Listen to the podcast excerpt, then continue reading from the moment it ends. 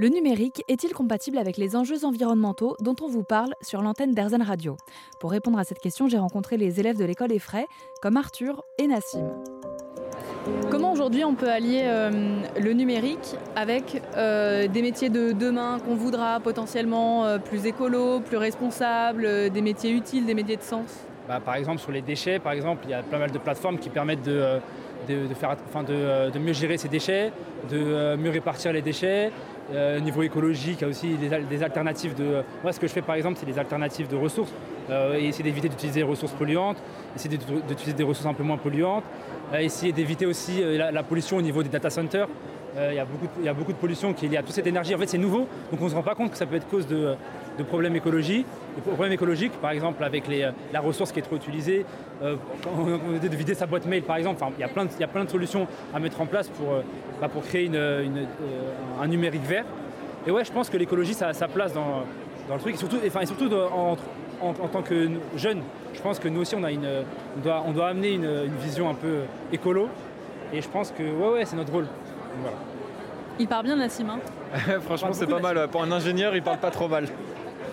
Mais euh, non, moi je voulais juste revenir sur le. Quand vous aviez dit qu'aujourd'hui le développement des technologies ça pouvait permettre de mieux développer entre guillemets ou en respectant un peu plus l'environnement.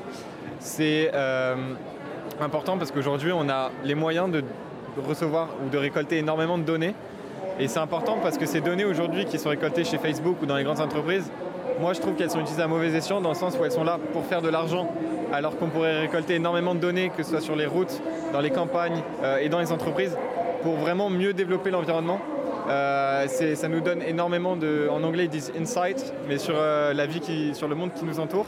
Parce qu'aujourd'hui, la technologie numérique, c'est un métier qui attire beaucoup de par les salaires qu'il y a à la sortie. Et ce qui est important, c'est que les jeunes, il ne faut pas qu'ils s'orientent vers le numérique pour l'argent, parce qu'ils vont être très vite dégoûtés, euh, parce que c'est un métier qui est quand même difficile derrière.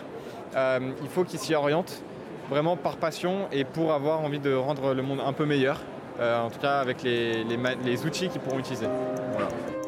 Et puisque Nassim et Arthur sont étudiants, j'en ai profité pour leur demander si eux étaient confiants en leur avenir professionnel.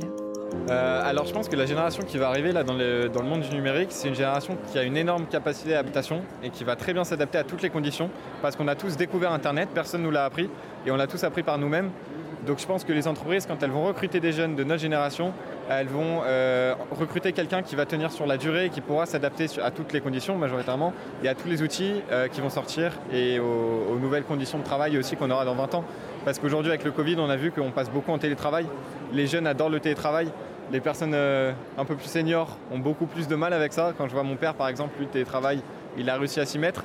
Mais au début, c'était un peu compliqué. Alors que moi, ben, aujourd'hui, quand j'ai un problème, c'est télétravail direct. Donc euh, ça permet d'aller plus vite et de, réduire les, problèmes dans la chaîne.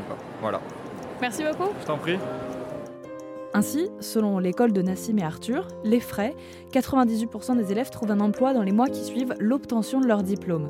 Mais c'est aussi l'occasion de se questionner sur la façon dont ces métiers peuvent s'intégrer au monde d'après. C'est en tout cas une des problématiques euh, qu'on aborde sur l'antenne d'Airzen Radio, histoire d'avoir un peu plus confiance en l'avenir.